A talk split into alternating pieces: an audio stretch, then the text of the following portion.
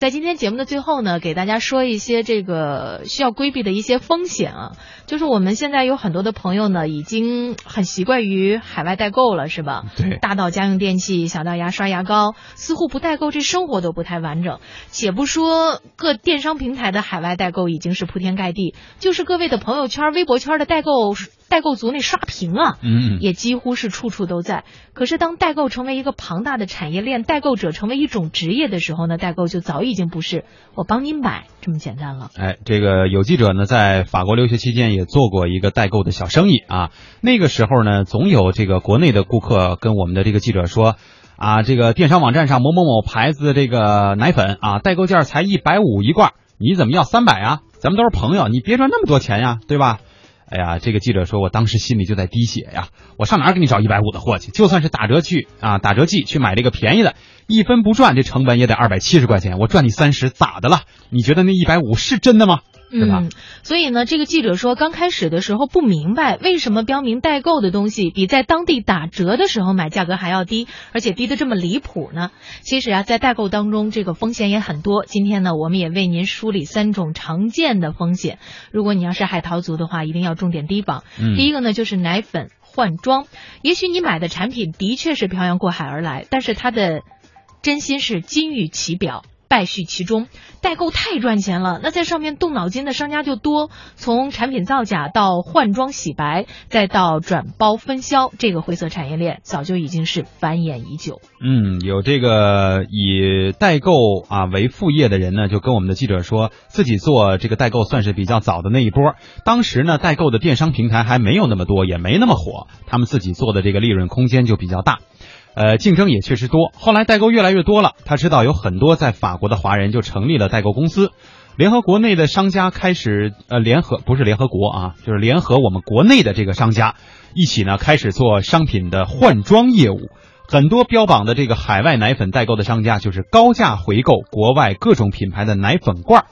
我觉得大家如果在各自的城市逛街的时候，也应该经常能够看到这个地摊上有，对吧？嗯高价回收这个什么药盒啊、酒盒，还有这个酒瓶、奶粉罐，这都有。大家也都猜得到了，这些罐子有啥用？就是用来打板模仿的啊，冒仿它做一个。然后呢，回收的这个罐子也有可能在国内直接就装上假货卖，然后再给你打上这个封条，看起来跟这个国内呃国外的这个产品是没有任何区别的。关键人家做假做到什么程度啊？就是包装好了，都是在国内做完的吧？不行，再一批批的运出去，然后呢，再从境外再给你邮回来。哎，这样就有了海外发货的这个凭证和入境的证明。你看起来是一点都看不出来，只有尝到才能知道。反正这假货成本也低啊，邮费呢由买家来买单，利润就非常的可观了。所以呢，很多现在在国外做代购的人也觉得，就是做真正啊，就是正当的这种代购的人也觉得自己的生意不好做了，几乎都是靠多年来的这个老顾客和他们介绍的客人才能够维持营生啊。所以说，这个只是一个例子，奶粉可以换装，那么许多热销的国内需求量大的产品想换装，这个模式也就照样复制就可以了比。如说化妆品是吧？嗯，刚才呢，我们介绍了第一个就是这种换装，第二个可能就是山寨洋货了。相信大家可能都有这种类似的经历，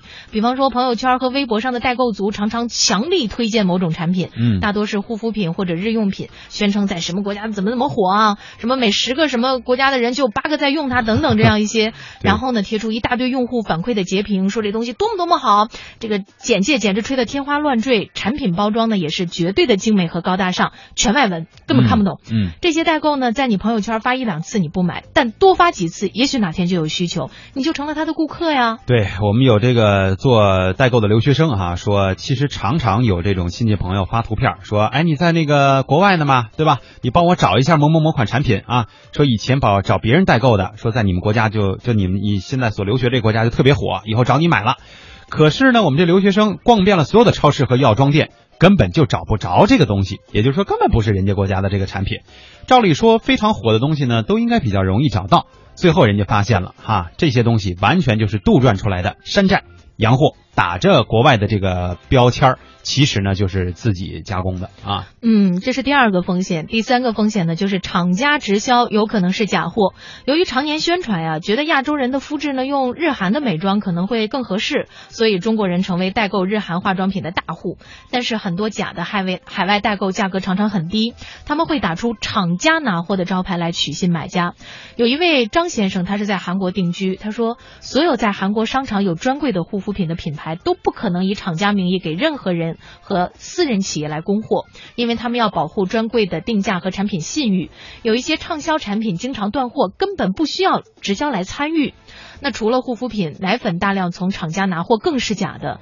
因为奶粉在境外许多地区都是限购，根本不可能存在私人大批拿货。嗯所以呢，所谓的厂家拿货，很可能是假假货的这个批发商啊，直接找渠道以低价来分销的。对，所以这个我们通过三个例子哈，三个风险给大家再次提一个醒儿。呃，现在甭管是网购还是海外淘的这种代购，我们越来越多的能够看到刚才我们俩所说的这些字眼儿了，对吧？嗯这个厂家直销啊，我这个私人关系大家不要问，但是我肯定有途径能够拿到这个货，保真，还是什么支持专柜验货啊之类的，这些话都有可能是商家的这个造假。当然，我们不能一拍呃一巴掌打死哈、也也确实可能会有一些这个所谓的真货，就是他这么说了，但是也确实是真货，但是大部分很有可能都是自己加工，